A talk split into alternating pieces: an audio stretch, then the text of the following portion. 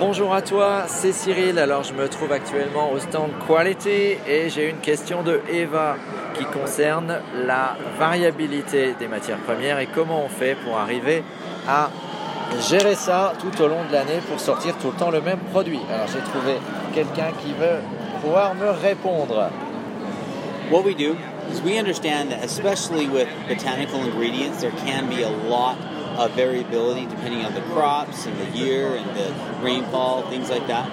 So our specifications are designed with really strict standards for minimum potency, identity, and contamination. And every single raw material that we bring in-house, we test these raw materials for contamination, we test them for identification, and we also run potency testing. And if they don't meet our standard for potency testing, then we simply just reject it and send it back.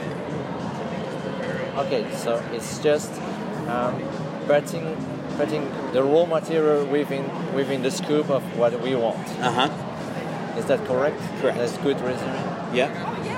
Ok, donc tu as compris que nous avons un cahier des charges extrêmement strict et que ce qui entre est mis en quarantaine et passe à travers un certain nombre de tests.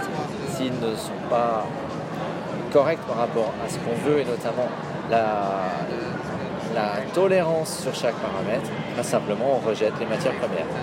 Voilà, j'espère que ça aide et donc comme annoncé aujourd'hui je vais faire plein de petits épisodes avec à chaque fois une question puisque je ne peux pas monter plus de trois fichiers différents dans cette application. Allez, euh, à bientôt, salut